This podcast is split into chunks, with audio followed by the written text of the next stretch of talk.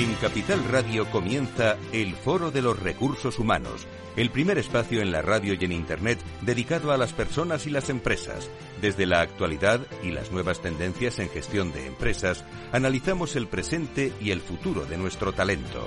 Formación, competencias, comunicación, laboral, empleo, todo sobre los recursos humanos, con las voces protagonistas de los recursos humanos en un entorno directo.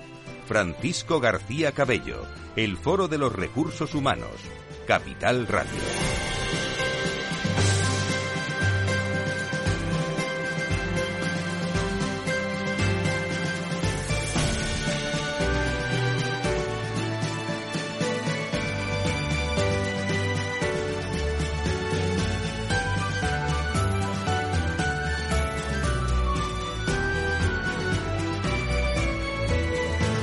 ¿Qué tal? Muy buenos días, ¿cómo están? Lo decíamos en LinkedIn y en todas las redes sociales hace tan solo unas horas. Gran programa hoy sobre la nueva cultura y el estilo de liderazgo para un entorno complejo con la Fundación Más Humano enseguida. Antes, eh, algunos recordatorios. Foro Recursos Humanos ha anunciado ya la celebración de su 20 encuentro anual eh, con la presencia de destacados profesionales y empresas del mundo de los recursos humanos y la dirección de personas. Un acto que se va a celebrar con eh, destacadas personalidades, como digo, y empresas. El próximo, agenda, ¿eh? Atención, 25 de abril, en la sede de Iguay, en la calle de Raimundo Fernández Villaverde, número 65, conocida cúpula del edificio San Jaun, un espacio único que contará con la participación de grandes profesionales del mundo de los recursos humanos, empresas, promotores, donde se afrontarán claves y tendencias en el mundo de la dirección de personas, precisamente hablando del nuevo trabajo y del talento y de los aspectos de la estrategia de recursos humanos como gran propósito en las organizaciones. De todo eso vamos eh, a hablar en una gran cita, como digo, que tendrá sus distinguidos también 2023 para destacadas personas, empresas como ocho distinciones las que se van a entregar este año a personas y empresas del mundo de los recursos humanos, de la dirección y de las personas. Recordatorio, lo haremos más ¿eh? en la web y en, y en el portal y en todos los sitios. 25 de abril cita con el mundo de los recursos humanos en el 20 eh, aniversario del Foro de Recursos Humanos. Laura Muñetón, ¿cómo estás? Muy buenos días, bienvenida. Muy buenos días, Fran, a ti y a todos nuestros oyentes y buenos invitados también. Muchísimas gracias, eh, pero tenemos otra cita también interesante que hay que recordar el próximo 15 de febrero. Eso está a la vuelta de la esquina, eh, que es el primer encuentro webinar que vamos a tener en el foro hablando de los grandes retos de recursos humanos. Así es, este próximo 15 de febrero, CEGID y Foro Recursos Humanos, bueno, eh, nos hemos unido y organizado eh, un encuentro para hablar sobre los retos y oportunidades de recursos humanos para el 2023 en horario de 1 a 2 de la tarde y será un evento online en el que, bueno, la gente se podrá inscribir y podrán formular todas las preguntas que deseen sobre el tema de retos y oportunidades de, recursos humanos en, en, todas nuestras redes sociales y también eh, en nuestra página web, eh,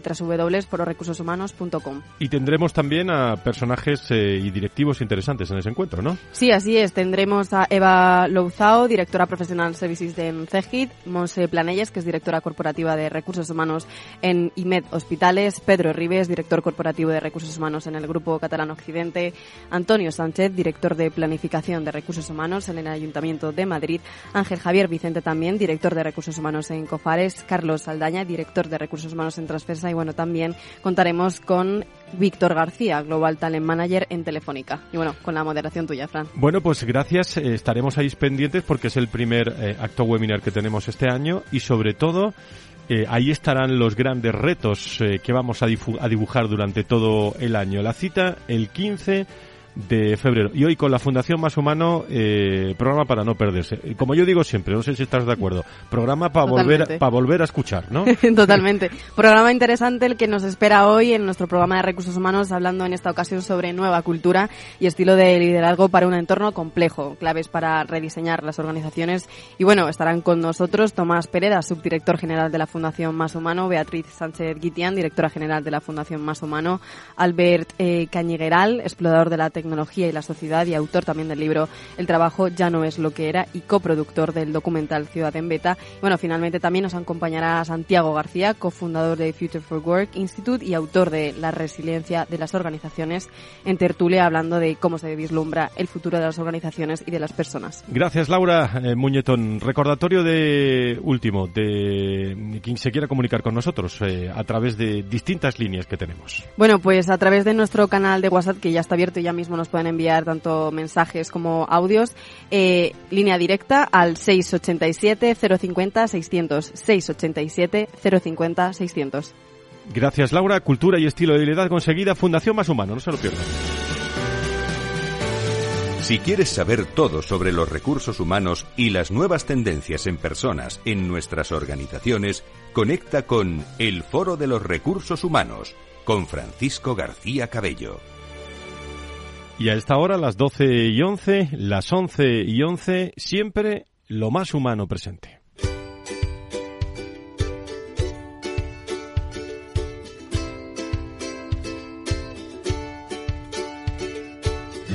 En Foro Recursos Humanos, la humanización como gran protagonista, lo más humano de nuestras organizaciones. Un espacio al mes con la Fundación Más Humano. Las empresas y su dimensión más humana, sus personas como protagonistas. Fundación Más Humano, su visión, las personas.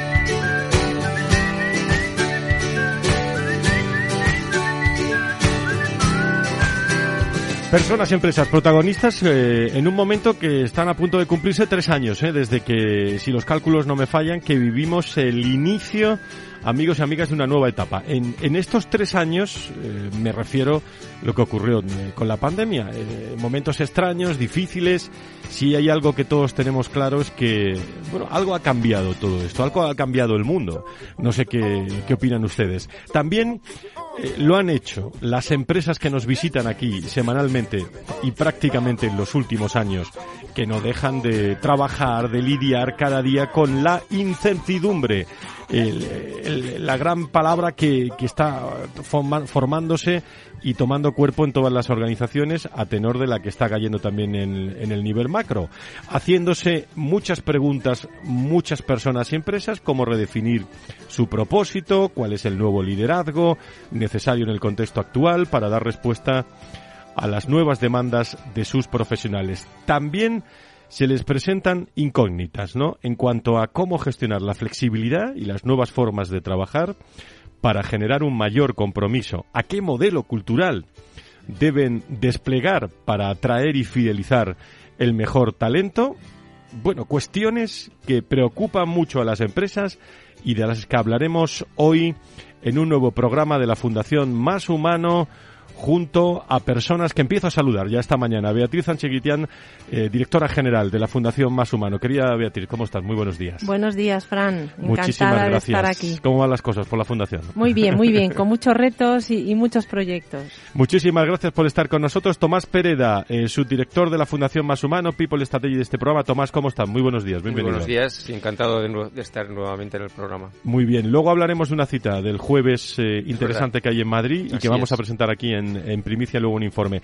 Anunciaremos también ese interesantísimo informe sobre cultura y liderazgo que la Fundación hace público este, este jueves y que hay reflexiones muy interesantes. Vamos a conocer algunas de ellas aquí en este programa. Además, en nuestra tertulia vamos a hablar de cómo se vislumbra ese futuro de las organizaciones y de las personas, como ha dicho Laura, con expertos, Albert eh, Cañigueral, explorador de la tecnología y la sociedad, autor del trabajo Ya no lo es, ya no es lo que era, y coproductor del documental Ciudad de Beta sobre el futuro del trabajo y el futuro de las ciudades. Y Santi García, Santiago García, eh, cofundador de Future eh, for Work Institute y autor de la resiliencia de las eh, de las organizaciones van a estar con, eh, con nosotros. Estamos como cómo pasa el tiempo en febrero del 2023 y como decíamos a punto de cumplirse esos tres años no sé qué opináis, Tomás. Uh -huh. Vea que, que, nos enfrentamos a un, a un enemigo muy desconocido que ha dejado eh, una profunda huella y que afecta mucho también en las organizaciones, a las personas, a los recursos humanos, una uh -huh. profunda huella en el mundo, eh, tanto en las empresas como en las personas. Tres años en donde todos, Tomás, empresas y personas, hemos tenido que adaptarnos a una situación de máxima incertidumbre, en muchos casos reinventándonos. Mm. Y haciéndonos muchas preguntas de las que algunas todavía no Están- tenemos respuesta. Están en ¿no? el aire, como decía Bob Dylan, ¿no? Bueno, buenos días. Pues sí, hoy vamos a hablar de, de un informe que vamos a presentar formalmente este jueves, día, día 9, y que, bueno, considerábamos que este programa era un excelente, un excelente punto para, para anticipar algunas de las conclusiones. Y este informe, de alguna manera, da- es el resultado de una reflexión, porque es verdad que posiblemente la pandemia es una, dentro de, estos, de estas nuevas palabras que manejamos, la policrisis, la permacrisis, etcétera, pero entre todas las crisis, posiblemente es la que más ha marcado, más, más, más ha cambiado la manera en la que sentimos, en la que pensamos, en la que queremos trabajar, en cómo queremos relacionarnos. Y ahí está, ahí está aún durando los efectos de los importantes cambios que provocó. El pasado año, me acuerdo, en- dentro de, dentro de, esta- de la Fundación Más Humano y, y en un think tank que desarrollamos todos los años, pues hablábamos de cómo nos íbamos a organizar, como las famosas nuevas formas de trabajo, los, los, los, los, los modelos de trabajo en remoto, híbrido, etcétera, etcétera. Pero este año, bueno, este año ya, el 2022, lo que decidimos fue que de todo esto se deriva algo muy importante, que si el mundo ha cambiado, también tiene que cambiar su cultura, que la la- nuestras creencias, nuestras maneras de relacionarnos tienen eh, necesariamente han cambiado y que de ello también se deriva una manera distinta de, de dirigirnos, de liderar, de relacionarnos, lo que hablamos, lo que llamamos el liderazgo. Entonces, bueno, hicimos una serie de, de, de- bastantes reuniones con altos directivos de recursos humanos y no solamente de recursos humanos. Tuvimos bastantes contactos y entrevistas con excelentes profesionales y ahora se ha decantado todo en este informe que vamos a ver la luz y que anticipamos como primicia en este programa. Vea, Sí, efectivamente, es que como dice Tomás, eh, el trabajo es un tercio del tiempo de nuestras vidas.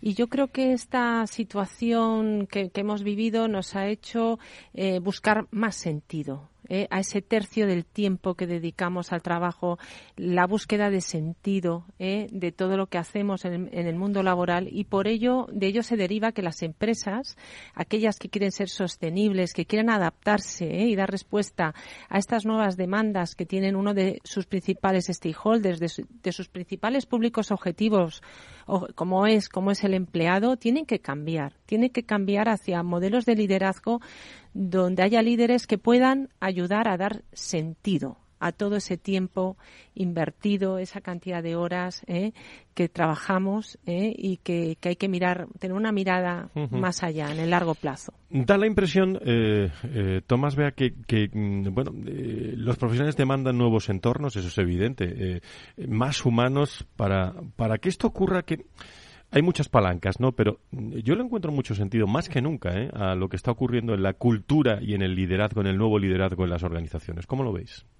Sí, yo, vamos, claramente, eh, es que la, la, la, la crisis COVID-19 fue una crisis humanitaria. Es decir, posiblemente, y esto lo hemos hablado en algunos otros foros, las otras crisis que hemos vivido han sido financieras, geopolíticas, de energía, pero esta crisis ha afectado directamente a la persona y de una manera muy importante y en todo el mundo. Y claro, esto ha provocado una reflexión eh, muy profunda sobre de qué manera queremos trabajar, de qué manera queremos vivir y un replanteamiento muy profundo de muchas cosas. Entonces, claro, pasaron yo creo dos cosas. La primera, que es verdad que muchas empresas durante la pandemia afloraron una manera de relacionarse con su gente mucho más humana, eh, porque era lo que importaba en ese momento. O sea que podríamos decir que, que ese liderazgo más humanista fue posible y se vivió de una manera concreta, con una experiencia que ha marcado a mucha gente. Y por otra parte, eh, no solamente mucha gente confirmó que hay una mejor manera de trabajar, sino también confirmó que en tu vida pues surgen otras cuestiones que no las teníamos un poco un poco relegadas y que ahora en este momento hay mucha gente que ya no las va a tener relegadas. Esa, esa que, que, que aparte de trabajar eh, y dentro de lo que, como, como bien decía Bea, trabajamos un tercio de nuestra vida, la dedicamos al trabajo, que eso también tiene que ser vida y tiene que de alguna manera eh, estar imbuido de una serie de valores, de, de una cultura mucho más humanista. Y, y- y ya no diría solo las nuevas generaciones, porque siempre tendemos a simplificar de las nuevas generaciones. Todas las generaciones en este momento Adaptación, ¿no? aspiran a, a poder trabajar, no solamente, a tener una vida, vamos a decir, entre comillas, más humana, pero no solamente cuando sales del trabajo, sino también durante el tiempo que estás trabajando. Y esa demanda, además, se está, se está reflejando en los procesos de selección. En cómo en lo que busca la gente. la gente busca que haya una coincidencia de sus valores con los valores de la compañía, la gente busca encontrar un propósito más allá de la cuenta de resultados y todo eso está marcando incluso el mercado del talento. Y luego es verdad que las empresas también, las, las, las más dinámicas e innovadoras, eh, también se han dado cuenta eh, que esto es una necesidad, ese cambio de liderazgo. De hecho, el último informe de Approaching the Future de Canvas identifica el liderazgo responsable y la ética como una prioridad empresarial actual. O sea, no solo el candidato y el empleado potencial o el empleado actual está demandando ese cambio, sino la propia empresa ya es consciente de esa necesidad necesidad de transformación. Y por ello sacamos este informe, ¿eh? para ayudar a estos líderes, a estas empresas, a tener una visión de hacia dónde se puede caminar mm. ¿eh? para conseguir ser más sostenible y también más humano internamente. ¿no? Vamos a dar detalles de, mm. la, cita del informe de, que presentáis el jueves en Madrid, la capital sí, de pues este informe, que además lo hemos en este caso editado para, para, para todas las personas que asistan a, a, este evento, lo vamos a celebrar el día 9 en la la sede de Sagardoy Business and Law School. Y, además es un informe en donde ha estado muy apoyado por, por sobre todo tres grandes firmas, firmas como es Picnic, como es JIC de Llorente y Cuenca y como es DDB, ¿no? que son nuestros partners, en un movimiento que surgió también hace dos años, este Human, que en este programa hemos hablado en distintos momentos y que coincide en aspectos muy, muy concretos con, con el contenido con el contenido de este informe. Eh, para hacernos una idea, pues eh, han, colaborado empresas como Bankinter, Telefónica, Indra, Santander, Securitas, Solar, Sodexo, Repsol, o sea, grandes firmas, grandes directivos que han aportado sus reflexiones que están recogidas en las conclusiones de este informe y que lo sacaremos a la luz, lo sacaremos a escena este, este jueves 9 a partir de las 9 en, como comentábamos en la sede de, de Sagardoy Business and Law School. Damos detalles, vea, de, de, este, de este informe. Ya allí estaremos, ¿eh? Allí estará el foro de, recursos humanos. Pero eh, podemos desvelar a nuestros siguientes eh, detalles del informe entre los dos antes de la primera pausa que tenemos, si os parece. Pues sí, la verdad es que aquí hay unas grandes conclusiones como que la flexibilidad, la confianza y la autonomía son los tres grandes valores y, conductas que tiene que tener una organización eh, que quiere avanzar eh, como internamente como modelo de negocio, pero también como un agente activo en nuestra sociedad para, para ayudar a sus a las personas ¿no? que, que, que, trabajan en esta organización a, a, desarrollarse también de manera integral. ¿no?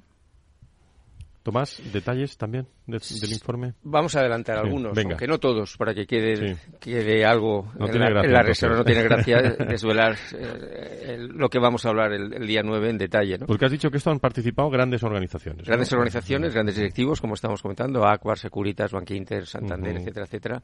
Bueno, pues algunas, por ejemplo, de las, de las cuestiones que yo creo que son muy, muy interesantes es que ha saltado por los aires la, la propuesta de valor para el empleado porque hay que resignificarla hay que volver a redefinir porque han cambiado muchas las expectativas de muchas personas, las necesidades de muchas personas y hay que detenerse para saber exactamente qué es lo que está esperando el, el, mundo del talento y también qué está esperando la empresa. O sea, cuando estamos hablando de la propuesta de valor también estamos hablando de un contrato psicológico que es el punto de encuentro entre lo que espera una persona y lo que espera una empresa. Entonces, cuanto más claro esté ese punto de encuentro, mejor se satisfarán las, las expectativas mutuas. Eh, ha saltado también la, el estilo de liderazgo. Eh, hace también hace un tiempo hablamos también en este programa de un estudio que, ayudamos a, elaborar de Kingsley Gate Partners eh, con, con 180 y tantos eh, altos directivos y fue muy curioso porque el 55% de, de, los altos directivos consultados consideraban que en sus equipos de dirección no contaban con aquellas personas, con aquellos directivos que pudieran de alguna manera liderar esta nueva época. No había mm. conexión entre sus estilos, entre lo que pensaban que la gente esperaba y lo que realmente la gente espera. ¿no? Como comentaba también Bea, ese triángulo virtuoso entre flexibilidad, confianza y autonomía claramente sale, sale muy reflejado. Y luego, y, esto que sí nos daría también para un programa, eh, este, este año vamos a vivir un reto muy importante, que es el aumento de la rotación y la dificultad de fidelizar a la gente. Y yo creo que este va a ser este va a ser un punto en donde tiene que estar en la agenda de los altos directivos y de los y de los comités de dirección porque va a ser muy difícil cada vez la gente está considerando que, navegar por su carrera profesional es cambiar cada uno dos años, porque es la manera de enriquecerse, de crecer, de aprender y nos vamos a encontrar con, con altos niveles de rotación, en algunos casos estructurales, que se cronifican y, nos y tendremos que responder a ello de una manera, de una manera práctica y eficaz, porque si no, muchos nuevos proyectos, crecimiento de muchas compañías se van a ver amenazados por no contar con las personas que necesitan. Un aspecto clave, vea, ¿no? Eh, sobre todo, digo, después de lo que venimos, ¿no? y en, y en la, la macro que nos encontramos de incertidumbre también. Sí, yo creo que era una tendencia que ya venía muchas organizaciones acercándose hacia estos modelos, pero se han acelerado. Se ha acelerado eh, ese, ese, esa velocidad de cambio que tienen que tener, porque como bien indica Tomás, es que según la guía del mercado laboral de GEIS España, ahora mismo el eh, 77% de los trabajadores cambiaría de trabajo y el 52%, según la, última encuesta que han, que han, lanzado, están buscando un cambio laboral de forma activa. Entonces eso efectivamente ha acelerado y las empresas tienen que reaccionar de manera ágil y rápida ¿eh? para no quedarse con ese problema que dice Tomás, ¿eh? que, que, no puedan crecer por falta de, del talento necesario. ¿no? Cultura y liderazgo. Eh, con estas conclusiones, eh, claro, hay que ir el jueves para, porque no nos lo van a contar todo aquí. Claro, hay que ir a. ¿Dónde es la cita así rápidamente para recordarla, Tomás? Eh, en la sede de Sagardoy Business and Law School, en la calle Velázquez. Es vale. nueva sede. En la nueva sede, por cierto, pues la, la sí, sí. aprovecharemos para, también claro para conocerla. Bueno, nos quedan segundos para las 12 y 27. Vamos a hacer ahí la pausa. Después escuchamos el comentario de la semana de Tomás Pereda y, y nos vamos a una gran tertulia. Eh, con Beatriz Sanchequitián, con Tomás Pereda, con Santiago García y Albert eh, Cañigueral, que van a estar con nosotros. No se la pierdan a partir de las doce y media. Enseguida volvemos.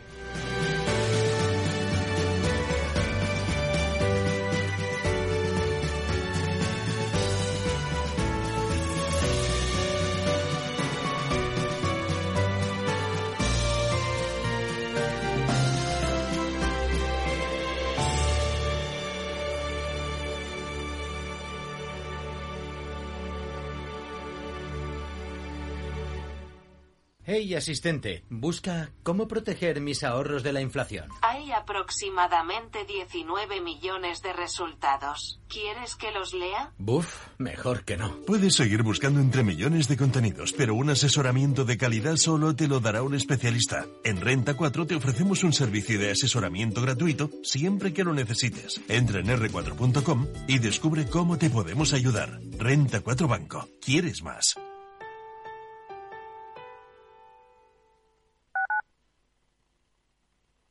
Capital Radio, Madrid, 103.2 FM. Disfruta de la mejor cocina gallega en Montes de Galicia. Todo un clásico moderno en el barrio de Salamanca. Disfruta de la variada dieta atlántica, de las mejores carnes y pescados tratados con respeto y transparencia y regados con una de las mejores bodegas de la zona. En grupo, en familia o en pareja, Montes de Galicia te ofrece el espacio perfecto en cada ocasión. Los viernes en Capital Radio te proponemos descubrir y comprender las estrategias de empresas con éxito que servirán de inspiración y ejemplo para la tuya. Escucha Metaempresas, un programa presentado por Andrés Arenas con la presencia y los consejos de expertos en distintas áreas y profesores de reconocida trayectoria. Todos los viernes a las siete y media de la tarde, Metaempresas, Capital Radio.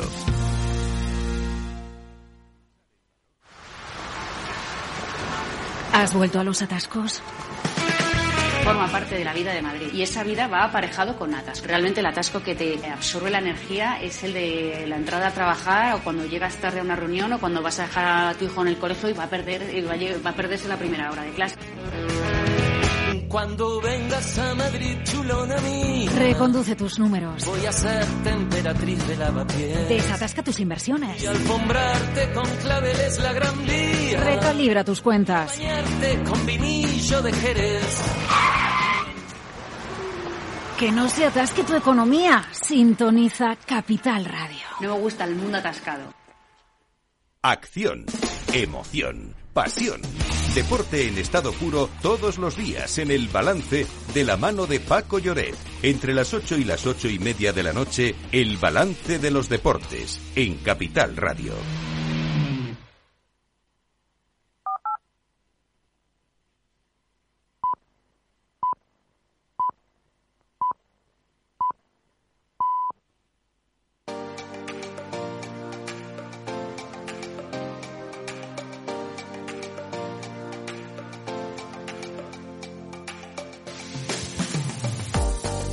Si quieres saber todo sobre los recursos humanos y las nuevas tendencias en personas en nuestras organizaciones, conecta con El Foro de los Recursos Humanos con Francisco García Cabello.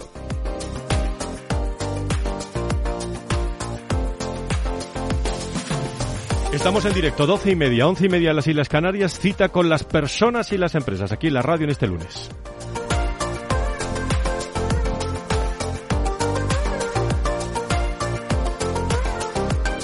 Gracias a todo el equipo de producción del eh, programa, con eh, Miki Garay, con eh, Laura Muñetón eh, y con eh, todo el equipo, Victoria González también, y todas las personas que son muchas eh, a lo largo de todos estos 20 años, vamos citando, nos vamos encontrando. Gracias por colaborar con el Foro de Recursos Humanos, porque en definitiva estamos colaborando también con todas las personas y, y las empresas. Estamos hablando de, de nueva cultura, de estilo de liderazgo para un entorno complejo. Cita eh, interesante la presentación de este informe de la Fundación Más Humano el próximo jueves en eh, la Fundación Sagardoy eh, en, en, Velázquez, por cierto, nuevas instalaciones, allí, allí estaremos. Eh, no sé si tenéis algo, algo más que, que, añadir a este informe, pero yo creo que nos viene muy bien, antes de entrar en materia, escuchar, vea, el comentario, la voz y la firma de Tomás Pereda.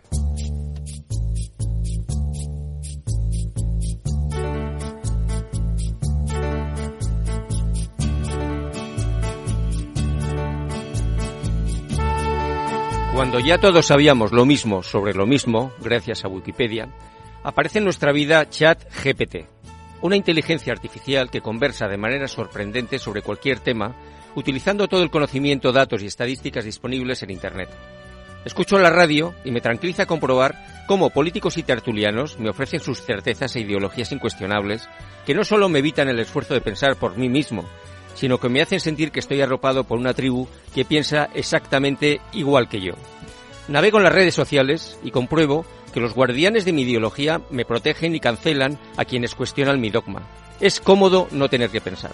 El infierno siempre son los otros, y en los unos, o sea, en los nuestros, está la salvación. Afirmaba Kant que la pereza y la cobardía son causa de que una gran parte de los hombres continúe a gusto en su estado de pupilo. ¿Es tan cómodo no estar emancipado? El librepensador que piensa en cabeza propia y no pertenece a ninguna tribu vuelve a ser percibido como un elemento perturbador para el orden ideológico. El adversario ideológico es previsible. En cambio, alguien que desarrolla un criterio propio es incontrolable y sospechoso, por no poder ser encuadrado en ninguna trinchera ideológica. Preferimos la oscuridad del rebaño al pensamiento que ilumina la duda. La inteligencia artificial ya nos está superando en manejar los datos, que nos dicen cómo es lo que es, así como el conocimiento, que nos dice qué podemos hacer con lo que es. Pero aún está muy lejos de construir ese pensamiento, esa sabiduría que nos responde a la pregunta más importante de todas. ¿Qué debemos hacer y qué merece ser vivido? No es fácil escapar de la tiranía del que marca lo que hay que pensar en cada momento. Sapere aude, atrévete a pensar por ti mismo. Evoquemos el espíritu de la ilustración y volvamos a llamar a la emancipación de mentes libres e independientes. Solo desde la curiosidad y desde el asombro se activa el pensamiento, la duda es la, palanca para buscar lo indudable. Necesitamos, como afirmó Ana Arendt, abrirnos paso entre las nociones preconcebidas que nos han sido legadas por las tradiciones de pensamiento dominante para encontrar nuevas maneras de abordar los problemas que nos aquejan. Es necesaria una nueva ilustración que, cuestionando certezas, libere al hombre de la imposibilidad de servirse de su inteligencia sin la guía de otro. Tanto el pensamiento creativo divergente como el pensamiento crítico convergente vuelven a definir el territorio propio de lo genuinamente humano, que nos permitirán seguir emancipados tanto de las máquinas como de las ideologías dogmáticas que matan el pensamiento y nos polarizan. Si tal como afirmaba Kant, la inteligencia de un individuo se mide por la cantidad de incertidumbres que es capaz de soportar, nosotros, los de entonces, aquellos que tenemos las dudas muy claras, seguimos siendo los mismos.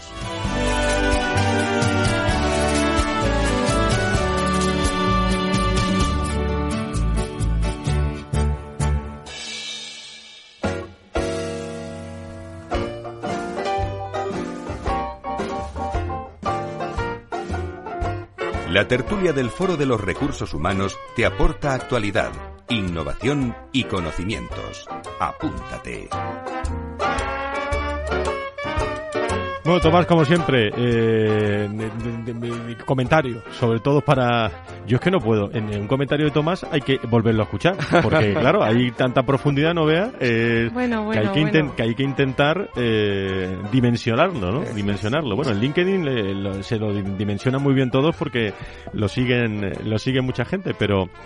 Pero qué interesante es eh, hablar en este momento, os propongo hablar del futuro de las organizaciones, eh, con, eh, con personas muy interesantes que nos van a acompañar, además de, de Beatriz, de Tomás que nos acompaña. No sé si tenemos ya, me avisáis, cuando los tengamos. Vamos a presentar a, al Albert Cañigueral, explorador, de la tecnología y la sociedad y autor del trabajo ya no es lo que era. No tengo yo preguntas para, para Albert. Y coproductor también del documental Ciudad en Beta sobre el futuro del trabajo y el futuro también de las ciudades. Y también a Santiago García, cofundador de Future for Work Institute y autor de la resiliencia de las eh, de las organizaciones. Sobre, sobre, sobre estas dos cuestiones, ¿cuál es vuestra primera valoración? Y le damos paso a nuestros invitados. Tomás, sobre el futuro de, de las organizaciones. ¿Por dónde va la cosa? Bueno, yo creo que estamos en. Mi, percepción es que, al menos en el corto, estamos en un momento de inflexión donde algunas organizaciones les ha entrado vértigo todo lo que estaba pasando y han decidido volver al pasado, o están intentando volver a un pasado inexistente, frente a otras organizaciones que han entendido que es momento de seguir avanzando frente a un futuro incierto pero consideran que en, el futuro es donde está, donde está el progreso y donde está la vida. En el pasado ya no existe. Pues vamos a dar paso a Albert y a Santiago, si os parece, eh, que creo que están en línea ya con nosotros en esta tertulia. Albert, Santiago, a los dos, eh, eh, presentados como Dios manda y saludando también y dando la bienvenida a este programa. ¿Cómo estáis? Muy buenos días a los dos. Hola, buenos días. Buenos días.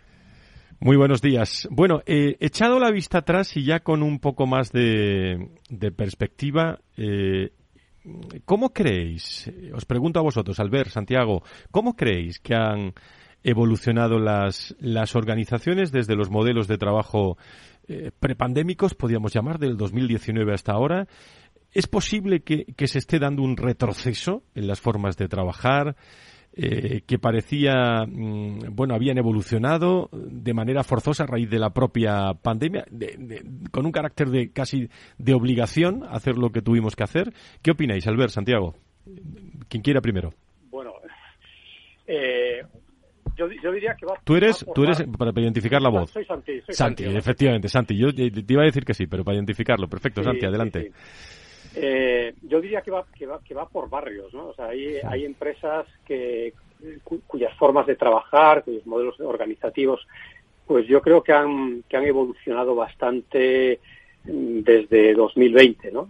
Desde, desde ese momento en el que en el que muchas bueno pues se enfrentaron de la noche a la mañana con un escenario de teletrabajo masivo y veían además con muchas de las claves de sus modelos de negocio pues se, se ponían en entredicho. Y, y, hemos visto eh, evoluciones importantes, pero también es verdad que hay muchas otras eh, que, que, incluso han ido para atrás, ¿no? que vimos una, una cierta evolución, quizá una evolución forzada en aquellos primeros días de la pandemia, pero ahora vemos muchas empresas, probablemente demasiadas, que son víctimas de esto que el CEO de, Microsoft, Satya Nadella, ha llamado la paranoia de la productividad, ¿no? Y quieren que todo el mundo pueda ir a la oficina para ver cómo, cómo trabajan a todas horas y donde la, confianza, ¿no? Que es eh, ingrediente esencial para el funcionamiento de los modelos de trabajo distribuido, pues está totalmente ausente. Albert. Sí, hola. Uh, buenos días. Muy buenos días. No, primero, yo creo que es importante que todas estas innovaciones, muchas veces pensamos que esto es como una metamorfosis, ¿no? Que empezamos con gusano y salimos con mariposa y no hay marcha atrás. Ah, la innovación realmente suele ser más gradual y con idas y venidas. Por tanto, creo que estamos en esta fase donde, como decíais, ¿no? La pandemia nos hemos adelantado mucho, hemos forzado muchos temas y, creo que hay que celebrar y ser conscientes de que hemos normalizado cosas que, en 2019 parecían impensables, como el teletrabajo en la administración, por ejemplo, en muchas administraciones de, España, el uso de plataformas digitales con freelancers. Hay estudios recientes donde se ve un incremento notable del uso de estas plataformas, del, del, trabajo híbrido. Pues yo creo que es importante poder celebrar eso. Y todo, completamente de acuerdo que esto va un poco también por, por barrios y que evidentemente pues la administración, a las grandes empresas, incluso algunas startups de nueva creación irán más, más más a, este ritmo. Y luego sobre todo por la estructura de pequeñas y medianas empresas que tenemos en España y la orientación al servicio ah, pues evidentemente hay una hay unas hay unos unos retos culturales unos retos operacionales en que eso se puede implantar no por lo tanto yo primero celebrar todo lo que hemos conseguido y luego seguir trabajando en ello buenos días eh, Albert y buenos días Santi soy Tomás Preda cómo estáis ¿Qué tal, Tomás? Eh, sois, vosotros trabajáis con una materia muy interesante, que es el futuro. Eh, hablamos mucho del futuro, incluso eh, ya es casi como una marca, nuevas formas de trabajo, el futuro de las organizaciones, pero yo tengo la sensación que dentro de la empresa el, no, es, no, es, un oxímoron, pero eh, hablar de empresa y futuro a veces puede chirriar, porque a veces eh, la cuenta de resultados, el cierre del ejercicio, etcétera, etcétera, a veces no nos dejan. Cuando hablo de futuro no hablo del 2024, a lo mejor estamos hablando del 2030, estamos hablando del 2030 y tantos, en donde, donde se considera que muchas veces el futuro es algo que nos viene dado, como cuando llueve, como cuando hace viento. O, que el futuro de repente puede ser algo deseable, puede ser algo plausible, puede ser algo que, tengamos la, sensación de que puede estar en nuestras manos construir lo que va a venir. ¿Cómo creéis que se relaciona nuestro mundo empresarial con el concepto de futuro desde este punto de vista que ya para entrar ya para entrar en un terreno distinto del que habitualmente hablamos en, estos debates? Sí, bueno, ah, disparas tú ahora, a ver. Venga, Albert. No, no, arranca, arranca tú. Venga, pongámonos de acuerdo. Santi, adelante. Venga, venga, pues nada, me mojo. Eh, bueno, no, muy, muy buena pregunta, Tomás. No, la, verdad es que, a ver, yo creo que, que las empresas eh, siempre han, han mirado a futuro. Otra cosa es eh, a, qué, a qué plazo han mirado para tomar, para tomar sus, sus, sus, decisiones.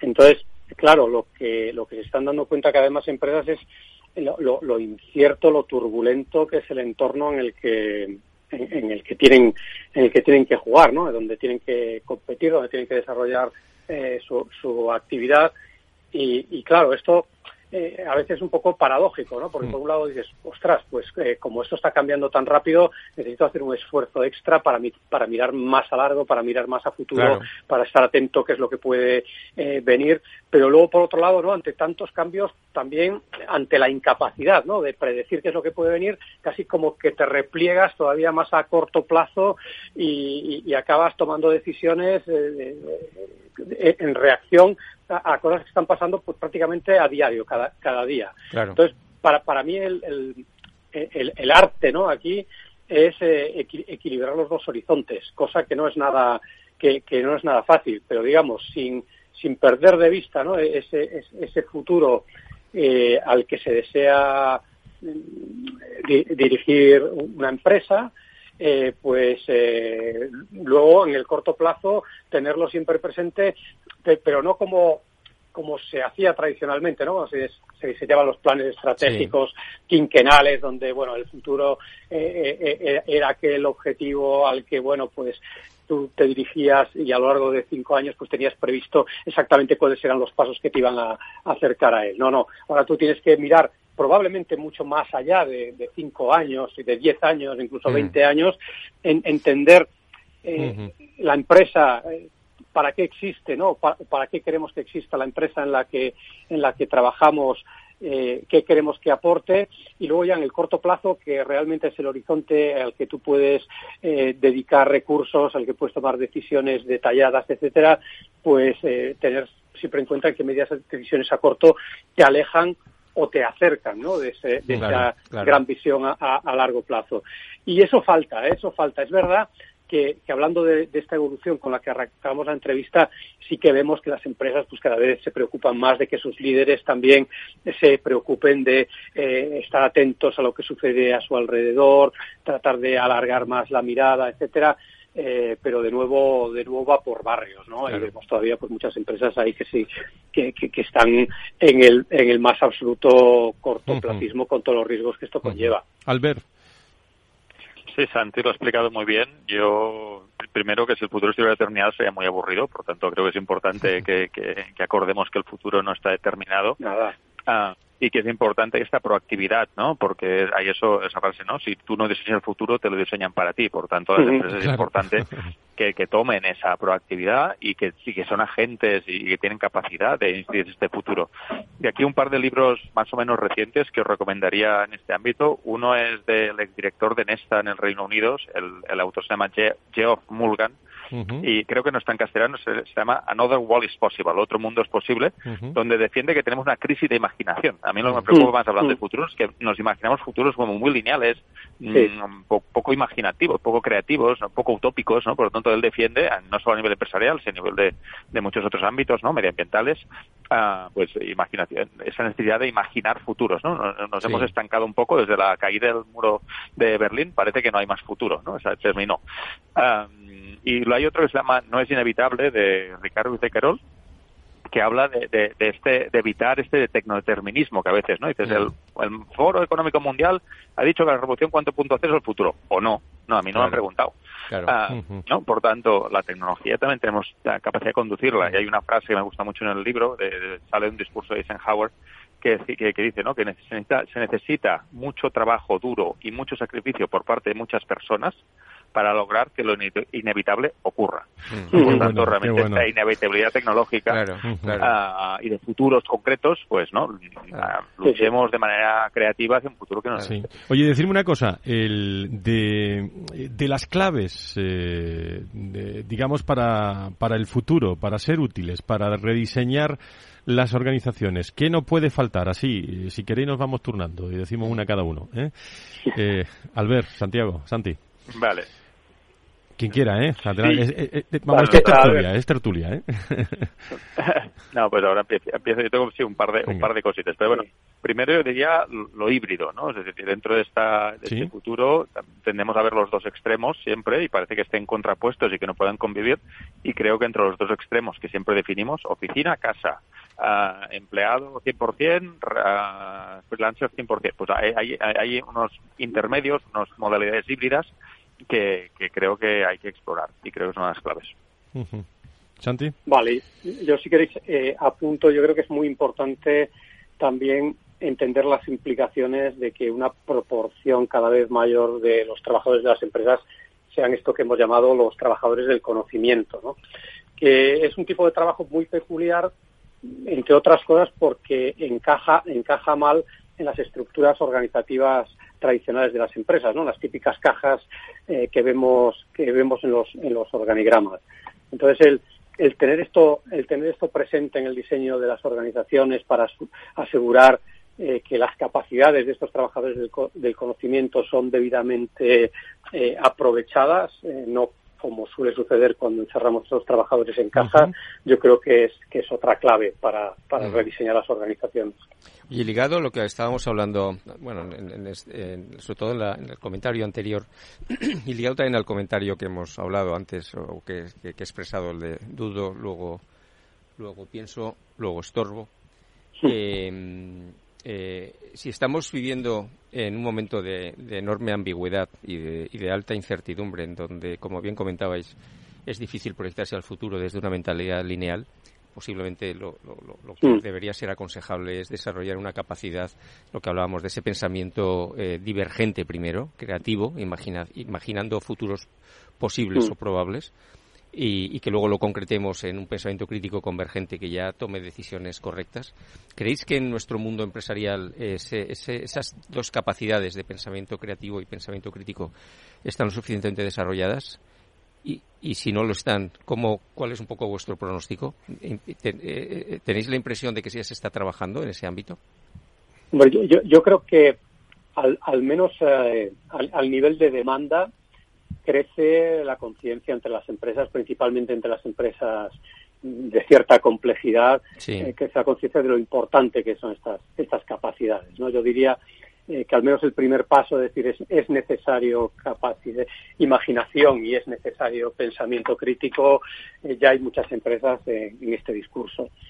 ahora bien, el punto de partida, pues yo creo que está, está lejos de donde la mayoría de esas empresas les gustaría eh, les gustaría llegar, ¿no? Y ahí precisamente eh, está, está el reto, ¿no? Porque bueno, se trata de capacidades que sin duda se pueden desarrollar, pero que no se desarrollan de la noche a la mañana.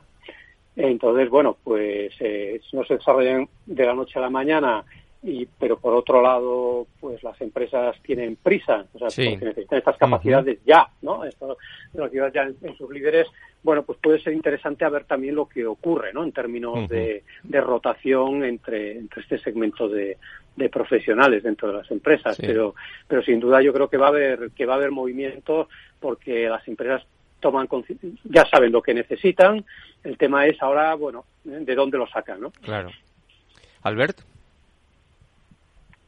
Em, sí, no, yo, creo que, bueno, como decía Santi, de demanda hay, lo que a veces puede que falta un poco de, de, una cierta cultura. Yo creo que una cosa que hemos aprendido muy claramente durante la situación de la COVID es esta interdependencia. Por tanto, en esta proyección hay que dejar de pensarse como un ente aislado de, mm. de un ecosistema que nos rodea. Sí. Uh, y este ecosistema que puede ser tanto de, podríamos hablar de competidores del mismo sector, y yo sobre todo animaría uh -huh. a, para este pensamiento lateral a hablar con gente de otros sectores, ¿no? La innovación sí. realmente y este pensamiento creativo emerge cuando empiezas a cruzar cosas Mm. que de, de entrada no harías. Es decir, si vas a un congreso de innovación de dentistas y solo hay dentistas, tendrás innovación de dentistas. Claro. Uh, si ahí pones arquitectos y pones diseñadores y pones ingenieros, tendrás otro tipo de innovación y pensamiento creativo, ¿no? Por tanto... Y, y en algunos casos hablar con la competencia no es malo tampoco, que hablar entre la competencia, ¿no, no. Bea? Efectivamente, la colaboración yo creo que es uno de los valores, ¿no? Y para ello hay que ser muy empático, muy empático y, y, y muy adaptativo, ¿eh? Para conseguir colaborar con otros. Desde la Fundación Más Humano, que os dedicáis a esto de lo humano desde hace ya muchos años, eh, ¿cómo veis eh, en esta construcción del futuro, eh, cómo estáis trabajando, Bea? Y sobre todo de presente a futuro, en el 23. Pues eh, queremos escapar de la tiranía del ya ¿eh? y, pintar protopías, ¿no? Esos escenarios realistas, alcanzables, ¿no? Que invitan a un futuro mejor, ¿no? y queremos inspirar, queremos inspirar a, las empresas porque sabemos el enorme peso y rol que tienen las empresas en nuestra sociedad cada vez más, grandes empresas que tienen unos ingresos superiores al PIB de muchos países del mundo, ¿no? Y sabemos el impacto que tienen estas empresas en tener una sociedad mejor y queremos ayudarlas ¿eh? a hacer ese diseño en el largo plazo que vean como Peter Drucker que hablaba que la planificación a largo plazo no es pensar en decisiones futuras, sino en el futuro de las decisiones presentes y ayudar en ese camino a visibilizar ese futuro mejor para todos. Pues eh, eh, ve Albert, Santiago, eh, Tomás, un, iba a decir, un consejito para las empresas eh, que tienen la cuenta de resultados, que tienen también un concepto como es el propósito ahí en primer mm. plano pero que el futuro de las organizaciones eh, lo perciben, que están cambiando, lo están cambiando ellos mismos. ¿Algún consejillo así rápido, en, en dos minutos que nos quedan? Pues yo creo que lo primero es importante eh, tener las dudas muy claras, que yo creo que este es un buen comienzo. Uh -huh. Pues ese, vamos tomando nota, ¿eh? las dudas muy claras. Eh, Santi. Yo, di yo diría prestar atención, lo cual es complicado probablemente en una era en la que prestar atención es más difícil que ha sido que ha sido nunca, ¿no? Y prestar atención a lo que sucede fuera, a lo que sucede dentro y también eh, prestar atención a, a, cómo estas personas eh, miran la realidad y en qué medida pues su pasado, su historia, sus filtros condicionan eh, esas interpretaciones de la realidad que hacen. Albert. Sí, bueno, un poco complementando, diría esta uh -huh. mirada también sistémica, ¿no? la colaboración que hablamos hace, hace un segundo, pues uh, dejar de pensarse como una entidad única, sino entender qué relaciones hay con otras entidades, sean competidoras, sean, sean socios, sean simplemente la sociedad en general, Uh, y, y, hacerse esas preguntas, lo que decía, ¿no? Esas preguntas y, y, una mirada también a largo plazo a poder ser, que, que es difícil en un momento de tanta aceleración. Uh -huh. eh, de, de, tú a tu libro le seguirías titulando El trabajo ya no es lo que era, ¿no? ¿O le cambiarías, con todo esto que está pasando, le cambiarías de título? No, no, eh, está bien así, ¿no? no, yo, yo, creo que dura, pero es un título que perdura en el tiempo, que está bien. eso es, eso es, eso es. Pues a los dos, Santi, muchas gracias también, ¿eh? Me alegra de, de escucharte. Eh, Igualmente. Albert Santiago, a los dos, muchísimas gracias por estar. Creo que lo, nos vemos nos también vemos el jueves, el 9, ¿no? exacto, el con Alex Payete y con Vanessa Izquierdo. Nos pues este muy jueves. bien. A, a, los dos, muchísimas gracias. Hasta el jueves en, en, en, la Hasta fundación jueves. que nos vemos allí de, de Sagardoy. Gracias. Un abrazo. Gracias. Tomás Fereda, muchísimas gracias. ¿Algo más que añadir? Nada más. Yo creo que es lo, lo, que teníamos que decir hoy ha quedado dicho y lo seguiremos diciendo y, el día y 9. grabado. Y, grabado. Y grabado, para que conste. Muchísimas gracias, Tomás, por estar con nosotros. Beatriz Sanchiquitian, desde la Fundación eh, Más Humano. Eh, ¿Alguna cosa más que añadir? Pues desde las dudas de Tomás a las certezas de que queremos a futuro un mundo donde las personas se puedan desarrollar de manera integral y tenga y se tenga en cuenta el impacto en ellas eh, en la toma de decisiones. Pues muchas gracias. Eh, desde luego son eh, consejos para seguir, o sea, mirada eh, al exterior, eh, aunque sea de sectores similares, esas dudas tenerlas encima de la mesa muy claras y, eh, y bueno y el resto eh, estar muy muy pendiente también del contexto en el que nos encontramos para al final lo de trabajar duro lo de eso sale siempre ¿eh? Mm. pero es que los resultados se consiguen de alguna forma No, no, claro. ¿eh? hay cosas que no Hay casualidades. hay cosas que no cambian que me alegra de saludarles a todos ustedes eh, como siempre gracias por estar ahí con, eh, con nosotros eh, hablando de personas y de empresas y el próximo día 13 eh, seguimos con, eh, con el Foro de Recursos Humanos. Vamos a hablar de diversidad. Con eh, Enagas estarán con nosotros, estará Generali, estaremos hablando de eh, con distintas empresas del entorno de, de esta gestión de la diversidad en nuestro país. Mientras, eh, ya saben que pueden volver a escuchar el programa en los podcasts de Capital Radio y en el Foro de Recursos Humanos y segundo a segundo información en www.fororecursoshumanos.com. Eh, Tomás, Bea, gracias por estar con nosotros. Un abrazo a todos los hombres y mujeres de la Fundación Más Humano. Buena semana a todos. Buena adiós, semana. Adiós, adiós.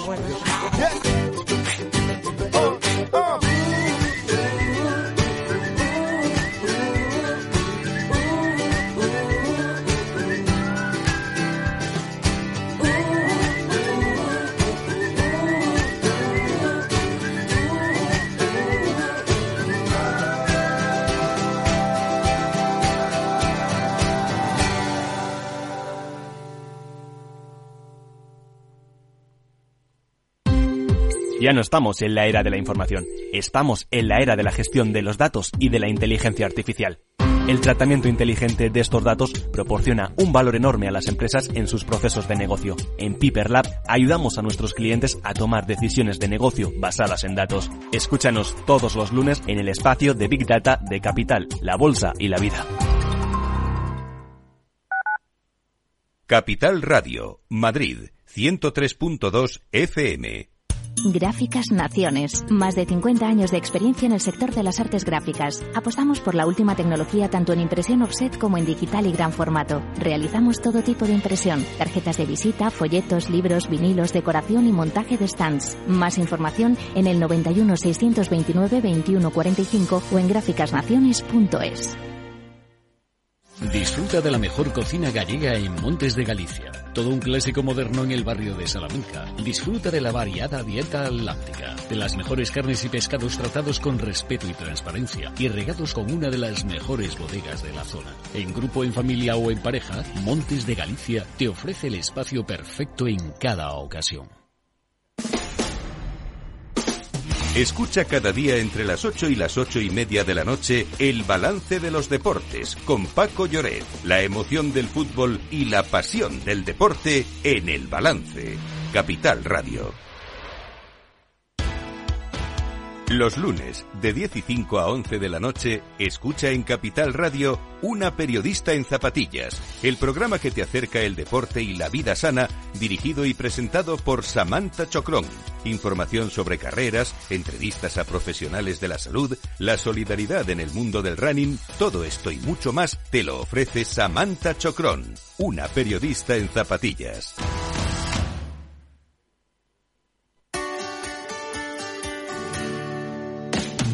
Humanos en la Oficina, el programa más divertido y de mayor influencia en el mundo de las organizaciones, con el presentador de mayor audiencia en el mundo del capital humano y speaker internacional Miguel Ángel Pérez Laguna. Todos los viernes a la una de la tarde en Capital Radio.